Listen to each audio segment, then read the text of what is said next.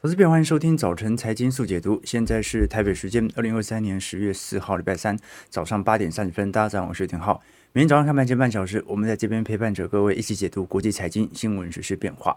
那昨天讯息非常多，也引起了债券以及股票市场的波动放大。尤其在劳动力市场的部分呢、这一次的数据远比市场预期的强太多了，让市场已经开始怀疑这次所公布的职位空缺数是不是已经有开始失真。另外一方面，我们看到昨天十年期美债殖利率的攀升，基本上就足以反映对于二零二四年通膨的极大不确定性。昨天。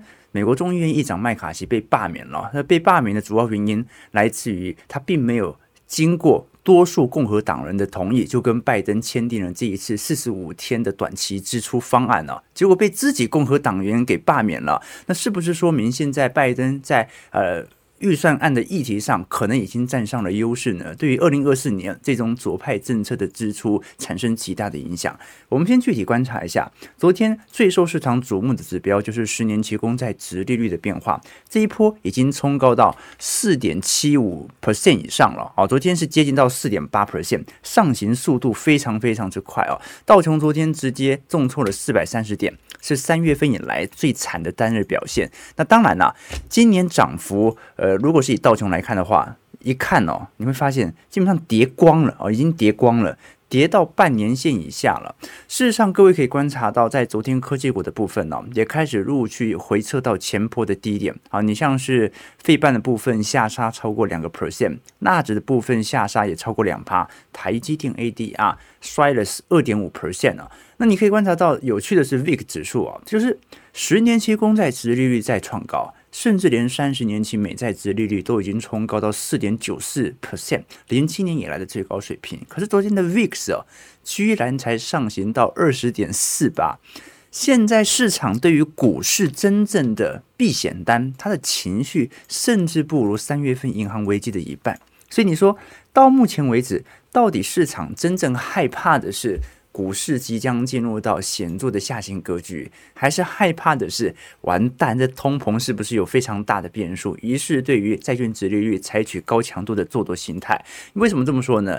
因为昨天所公布的职位空缺数，照来讲对于经济不是什么大坏事哦。美国劳工部昨天所公布的八月份职位空缺数，从七月份的八百九十万份哦。冲高到九百六十万份哦，这个明显高于预期的八百八十万个。这原本市场认为嘛，呃，这几个季度其实劳动力市场已经有缓慢降温的迹象，所以照来讲，八月份的职位空缺数啊，应该不会超越七月份。结果现在八月份不但超过七月份，还增加了整整一百万份工作等着别人来做，所以这要来观察一下，礼拜五就是非农了，有没有可能是这一份？呃，劳动力市场的统计值出现了错误，好，可能非农表现没那么亮丽啊。好，那另外一方面，刚才提到嘛。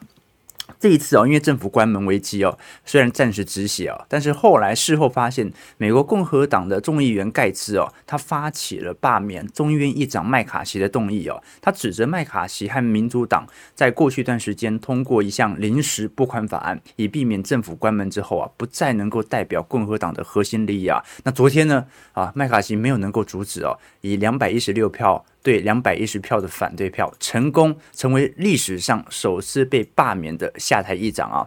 因为众议院现在是共和党多数了，好，所以一定要自己的党内反对自己，他才有可能会下台啊！啊，结果昨天他下台了，好，那就说明可能拜登真的有非常明显在预算案上的优势啊！好，那我们就具体来算，呃，整个债券利率水平的创高跟股票市场的反应为何？事实上，我们可以观察到，三十年期公债殖利率的确跑得非常快，不过昨天劳动力市场这么强劲，好像最近利率水平的上升也是可以理解的啊！基本上啊，在过往的格局当中，当利率不止啊，股市也不止嘛，股市就一路的上行了。直到利率在高位，联总会即将释放降息讯号的时候，才会发酵。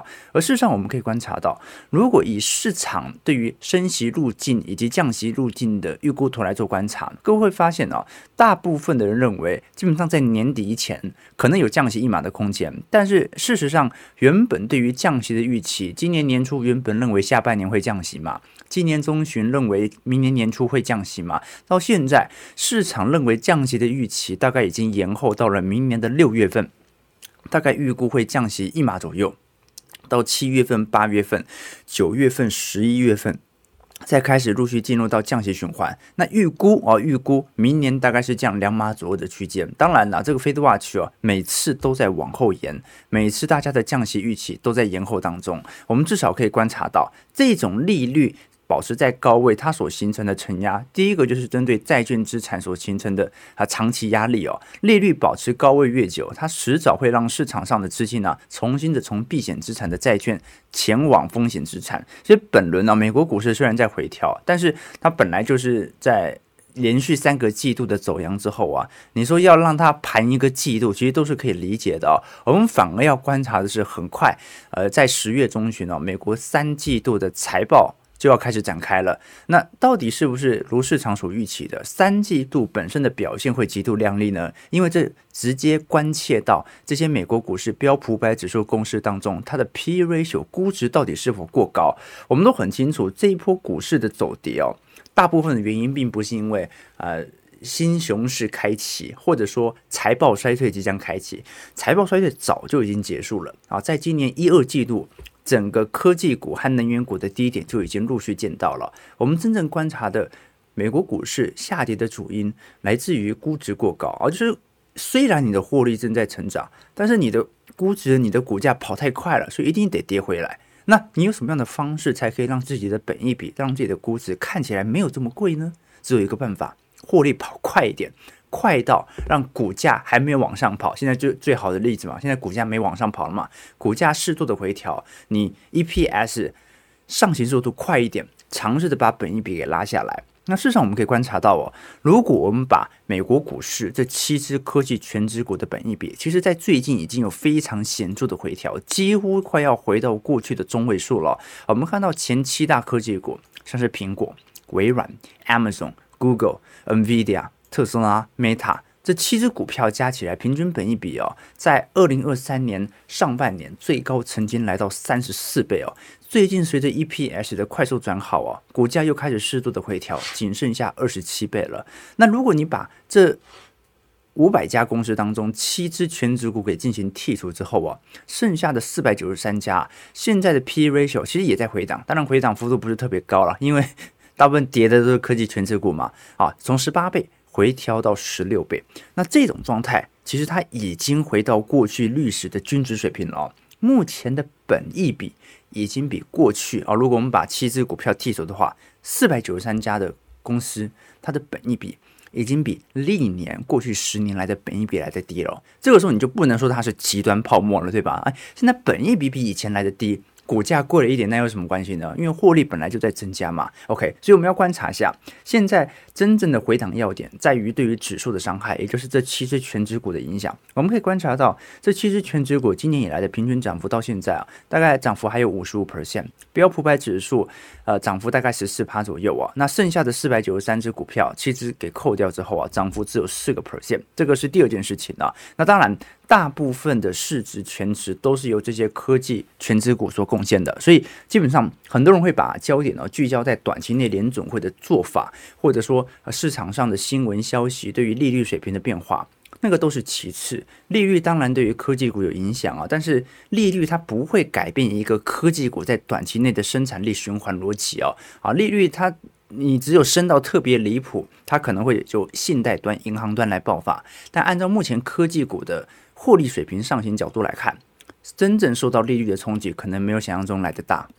所以呢，我们现在所要关注的反而是十月中旬第三季财报，赚得多，它怎么涨都是合理的；赚得少。它怎么涨，它都是泡沫哦，这个就是很简单的推理和逻辑哦。OK，好，那我们要怎么确定这种科技业的财报好或坏？它有没有一个经济的托底成分呢？毕竟不是每一家公司都是属于科技业，没错。之所以到现在为止，服务业表现相对还可以接受，还可以强劲，虽然没有像前几个月这么好的原因，来自于劳动力市场的强劲。我们可以观察到，在昨天美国统计局所公布的八月职位空缺数哦，意外增加了九百六十一万，你就可以完全理解到为什么到现在为止，啊，福特、通用、斯特兰提斯这三大车厂的罢工情况只会越演越烈哦，市场还在缺工。福特和通用汽车昨天宣布，一共裁员五百人。裁员的原因是因为啊，最近有很多包括 Ohio 附近的工厂正在罢工啊，那导致有很多的临时工他并没有需要了，这个就开始进行适度的调节人力。那整个八月份的职位空缺数，它基本上就反映当前的罢工情况。我们看查到，八月份这是九百六十一万嘛，七月份的数据修正之后是八百九十二万，招聘人数其实是蛮明显增加的。那至于在裁员人数还保持在低位。我们如果以职位空缺数去除以当前的呃失业人口，现在失业人口大概是六百万人。那职位空缺数有九百六十一万个，所以你就算完全匹配，大概有三百六十一万份工作是找不到人来做的。好，那你要把这个 gap 给消弭啊。假设这是真实数据的话，三百六十一万人，你要完全再多找到三百六十一万人来帮忙工作，来弥足现在的劳动力市场的稀缺情况的话。这个时间线呢、今年是很难找到的，明年也很难找到。所以哦，如果明年不会发生劳动力衰退，也就是明年不会发生大规模失业上升的话，那明年的衰退会是长什么样子呢？难道就是连续两个 GDP 下滑吗？所以我们只能说明年最有可能发生的衰退叫做技术性衰退，就是因为今年基期推太高。而我们判断衰退的定义不是用年增率来看，通常是连续两个季度的 GDP 季增幅。你今年跳高一点，明年稍微掉下来，本来考九十分，考到九十八分，考到九十九分，明年只考了九十四分、九十五分啊，从。机器角度而言，这样就算衰退了。只不过这个衰退它没有一个严谨的定义，就是伴随着劳动力市场的显著恶化。OK，所以这次很明显了。你看啊，比六月份、七月份呢都有非常明显的职位空缺数的增加。我们就来观察，因为这次具体来观察。八月份的职位空缺数最多的是属于专业和商业服务类哦，哦，增加了有五十万人左右哦。其次像是医疗保健和社会援助啊，这个是事实哦，因为目前美国医疗人员老实说也非常非常紧俏啊，增加幅度有九万六千个工作岗位哦。那包括各州政府和地方政府的教育机构啊，也增加了七万六千名的教职员工，非耐久材的制造业增加了五万九千人。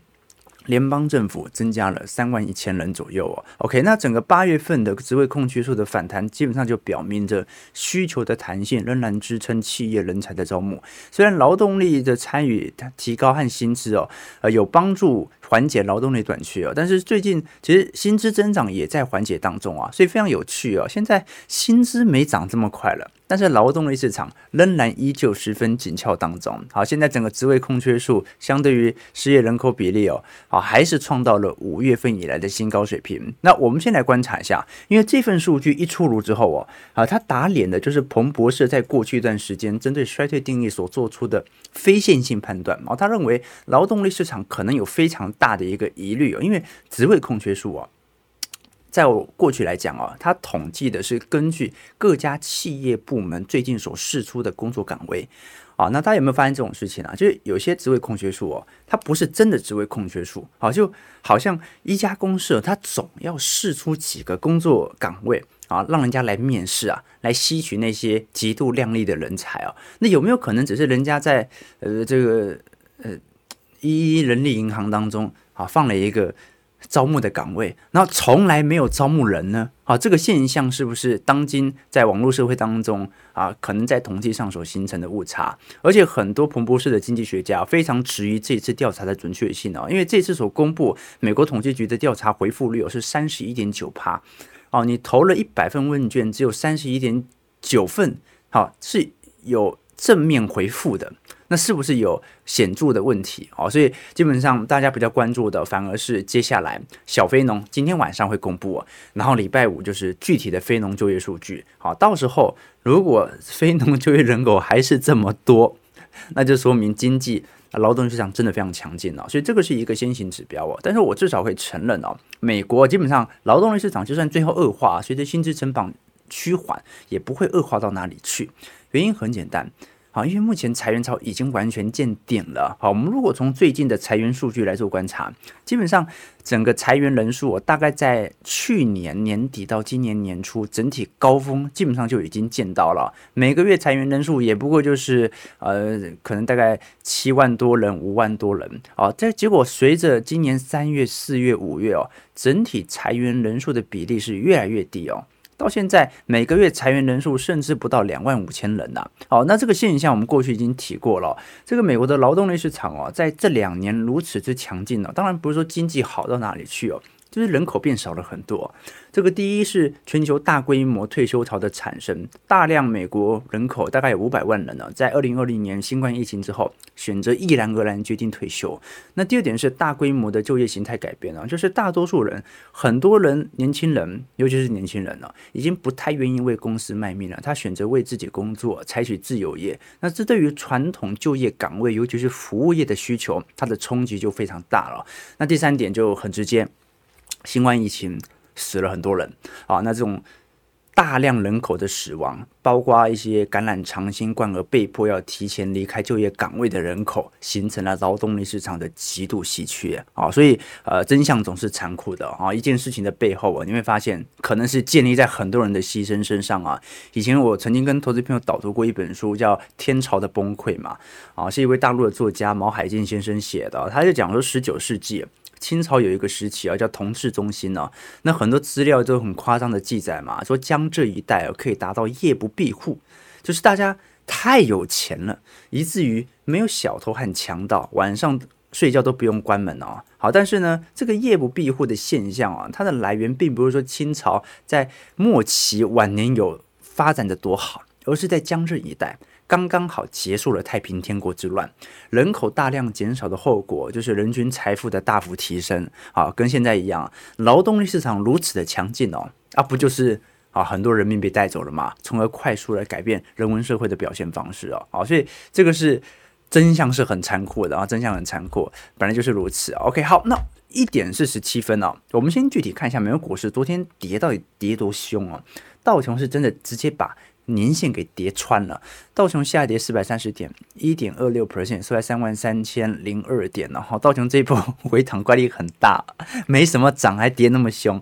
标普的部分下跌五十八点，一点三七 percent，收在四千二百二十九点，还在一个前方的乖离区盘桓。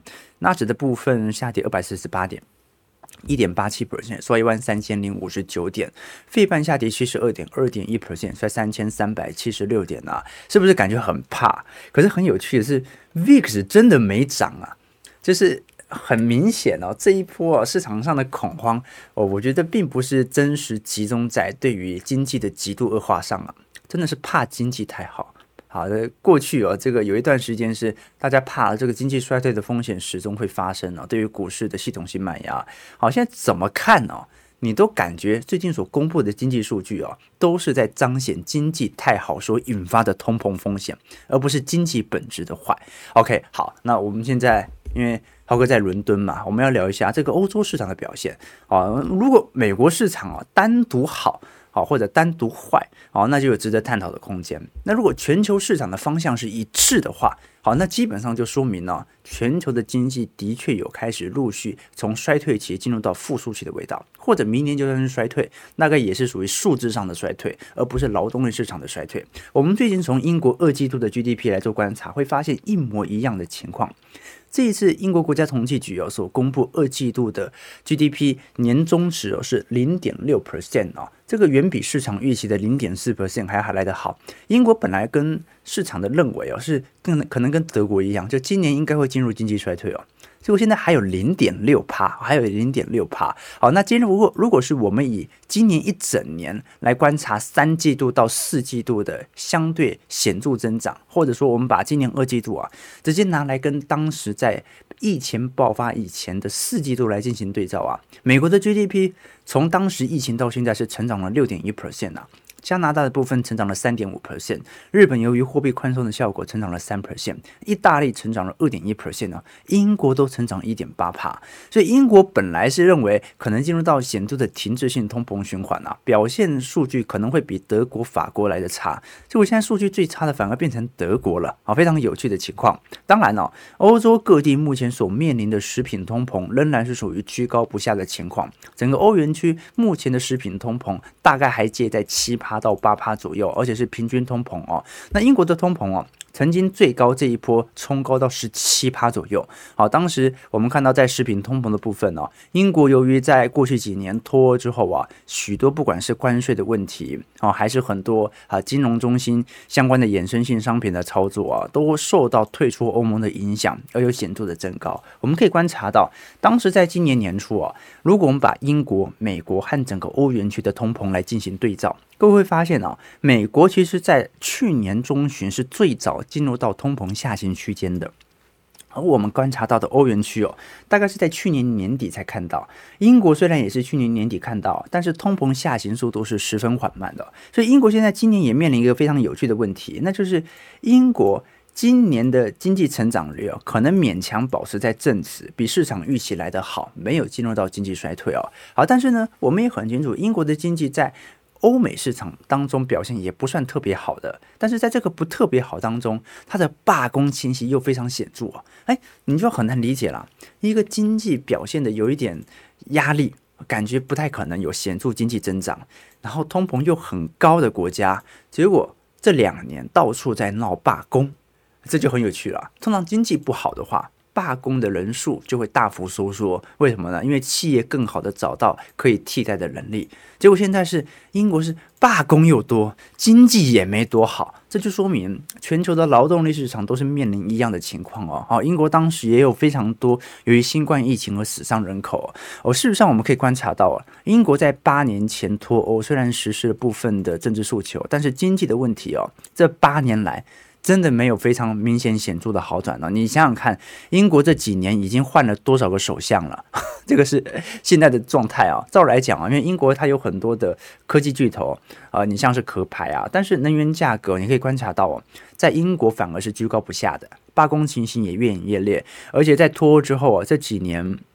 问了很多朋友啊，许多贸易的壁垒再度的产生，对于输入性通膨有显著拉抬，所以英国通膨其实是比整个欧元区还要来得更多的哦。脱欧在贸易上，它的确享受了不错的贸易自由，但是在消费品的关税上啊，几乎是加倍奉还。好，那现在呢，如果我们仔细观察一下英国现任首相苏纳克的民调，其下滑幅度是非常非常快的。呃，这几年首相已经换了很多个了，我都有点忘记了，从原本的。呃，是强生嘛，然后到特拉斯，到现在苏纳克啊，英国现在也面临一系列的罢工潮，跟美国几乎一模一样。高速公路员工在罢工，机场员工也在罢工，邮差到铁路工人哦，最近啊，这个 铁路工会在罢工哦，搞得我这个。搭个铁路有点麻烦啊，其实可以理解了，本来就是要趁这个劳动力市场紧缩的时候来争取自己的权益啊。好，但我找很久啊，找很久啊，最后只好搭电车啊。教师工会也在罢工，律师工会也在罢工，消防员也在罢工，护士也在罢工啊。各行各业现在都在罢工哦，那我们都很清楚哦，苏纳克啊，然后他作为保守党来看哦，一旦让步哦，让所有公家部门的薪资水平大幅拉升哦，他就会让通膨再度创高。其实他已经对于很多领域有陆续让步的迹象哦，那如果不让步的话，那就变成前首相特拉斯的后尘了。你连通膨都还没抑制，就被先扫下台了。所以这一次我们可以观察到，英国金融时报啊啊最新所做的社论认为，重新加入欧盟的想法即将在英国成为主流啊，甚至大胆的预估，二零二六年呢，英国就会举行第一次的公投，允许英国政府和欧盟展开谈判哦。那谈判的目的很简单嘛，希望能够把关税和消费品的通膨给压下来。好，因为英国自从脱欧之后啊，整体通膨拉抬效效果就非常高。那第二次的公投预估可能在二零二八年到二零三零年左右，可能是关于重新完全加入欧盟协议的条款哦。好，所以本来苏纳克政府啦，它就是属于脱欧派的保守党啊，保守党的啊原本的以为是脱欧之后能够鱼与熊掌兼得嘛。一方面呢，啊不受到欧盟啊繁荣规矩的束缚啊，那另外一方面呢，也可以和国家其他国家签订自贸协议，扩大英国的商机哦。但这两年脱欧之后哦，你可以观察到哦，呃，这对于这两年英国通膨的导火线的确有非常大的效果。那另外一方面，大家很清楚，欧盟并没有给英国最看重的金融业给开绿灯，所以伦敦现在已经并不是欧洲金融中心了啊、如果是以市值来看的话，法国已经正式的取代伦敦啊，巴黎已经正式取代伦敦成为全球金融中心了。这个值得大家来观察。反而你可以观察到，好，在最近。欧洲各地经济哦都有开始陆续回温的感觉。事实上，欧洲现在的状态哦，跟美国制造业和服务业的交叉是有点像的。如果我们以德国来观察，德国到目前为止，呃，即便经济已经开始有陆续复苏的。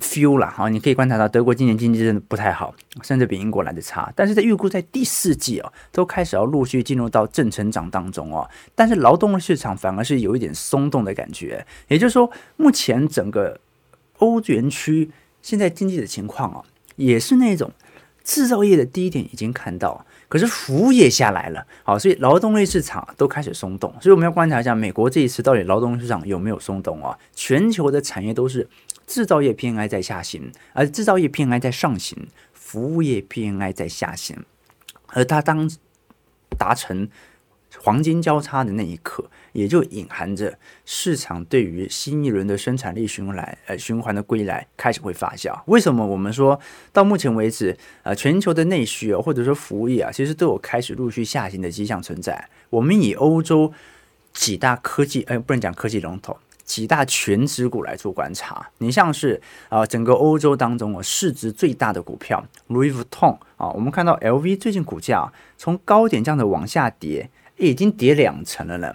好，那主要来自于啊市场对于三季度啊，不管是 LV 还是立丰集团啊，或者是各大奢侈品股集团，对于未来一整年的。获利预期都有非常显著的下滑迹象，那股价也有非常明显的回跌啊。照来讲哦，全球股票市场啊，到目前为止哦，它比较更像是一个中长期回调。但这一次，欧洲不管是 Kering 啊啊，或者利丰集团啊、LV 啊，股价下行力度是非常之快的。那市场就开始担心啊，是否真的是有制造业跟内需产业、服务业开始产生新一轮周期轮替的迹象啊？我们都很清楚啊，其实买这个呃。名牌包的了，大部分还是中产啦，尤其这些看起来是奢侈品集团了，大部分的资金的贡献者、获利的贡献者还是属于中产哦。所以你真正要看资产阶级受不受影响啊，你就不能只看啊一家单一公司，尤其是奢侈品集团的总财报，因为大家就是中产，就是有那个要攀比的心态，所以会去买这个名牌包嘛。你真正要看哦，比如说你要看的是铂金包。啊，爱马仕有一款非常出名，叫铂金包嘛。啊，现在是全球最贵的手提包。铂金包的价格，基本上取决于这个动物皮质的稀有程度决决定的。比如说一开始入门级的有牛皮嘛，然后到蜥蜴皮啊，还有这个鸵鸟皮啊、鳄鱼皮啊。好，入门的铂金包大概是在七千美元左右哦。好，那如果你进口到亚洲的话，可能会要交非常昂贵的奢侈品的关税哦。以前我跟大家分享过嘛，香港以前卖过一个呃铂金包。叫做喜马拉雅鳄鱼皮铂金包，高达三十万美元。好，那第一个想法就是喜马拉雅山怎么可能有鳄鱼啊？但这不是重点。好，重点是为什么一个手提包这么贵？那爱马仕的说法就是卖的贵是因为成本高。纯手工制作要求特别高，再加上用的动物皮质特别珍贵哦，所以啊、呃，你可能加起来啊，一个铂金包的成本啊，啊看起来好像很贵啊。不过后来人家去统计啊，大概一个铂金包成本大概也就八百美元嘛。可是你爱马仕卖的是十倍的价格哦，所以哦，你可以观察到哦，铂金包才是标准的炫耀财。它才是一个奢侈品财。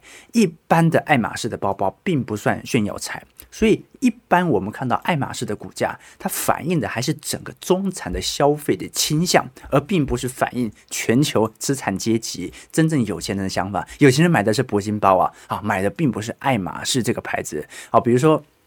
你可以观察到嘛，啊，在台湾呐，在大陆都一样啦，就是呃，有些人炫富，他喜欢背那种一眼就能够看出来是名牌的包包，啊，比如说这个上面一定要写 LV，啊，比如说一定要有一个皮带上面写 Gucci 这样子，OK，就好像别人看不到，你你就没办法炫耀一样啊，好，但是你可以观察到啊。现在的经济学家在一零年以后就有一种理论了，说有钱人其实分为两种，一种叫暴发户，就是那种穿戴的方式哦。那另外一种是贵族。那贵族最大的区别是什么？他要求的是低调的奢华，他要求的是内行人才能够看得懂的。所以，呃，很多。他的包包啊，可能都是在细节上足以成秀啊。不管了啊，时间有限，已经九点钟了。我讲这么多，是觉得说很多人会把爱马仕哦当成是一个标准的奢侈品股，当然它也对。但是它的主要营收贡献仍然来自于中产。从目前奢侈品股在三季度的财报堪忧，就足以彰显整个欧洲市场也是属于消费退却，但是制造业开始进入到上行区间的整个市场概况。听众投资朋友，好，最后我们看一下台北股市表现啊。台北股市昨天是跌了一百零二点啊，今天卖压肯定重啊，对美国股市跌得很凶嘛。可是我们真正值得观察的事情啊。又破外资的卖超记录了。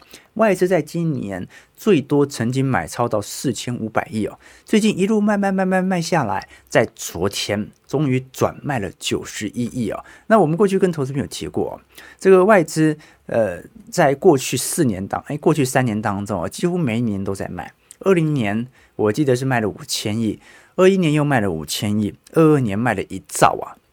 今年好不容易开始回补了，结果从四千五百亿也又卖卖卖，卖到现在卖超九十一亿哦，等于外资已经连四年卖超了。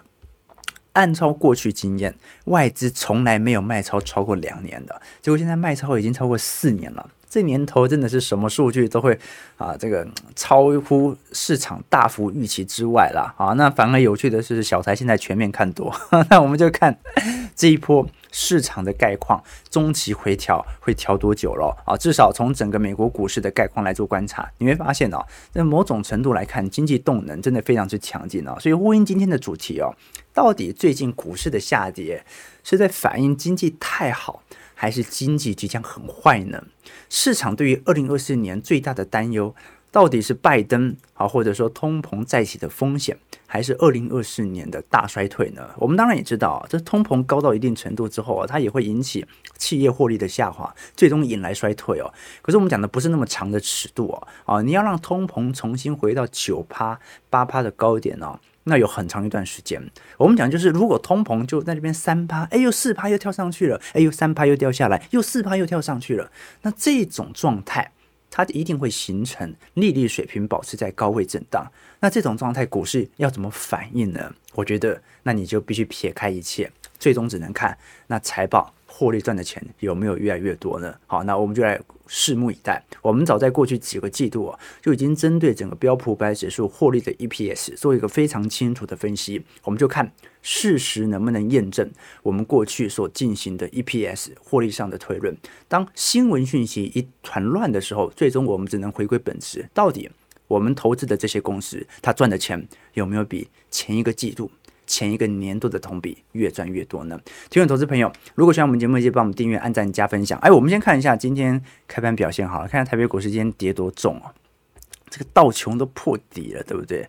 好，台北股市的表现下跌一百七十五点，收一万六千二百七十八点。其实，在万六已经盘很久了，今天量能也不大啊，大概两千五、两千七百亿啊，至少啊、至少外资在卖。有一点亮，对吧？啊，至少比前几个礼拜还要明显啊。不过呢，因为接下来就国庆嘛，所以老实说了，那支也不见得会在这段时间本周有比较明显的资金回补啦。可能还是等整个财报期开启之后啊，针对个股来反映当前的获利情况。好，九点零四分，感谢各位今天参与。如果喜欢我们节目，就帮我们订阅、按赞、加分享。我们就明天早上八点半早晨财经速解读再相见。祝各位投资朋友开盘顺利，操盘愉快。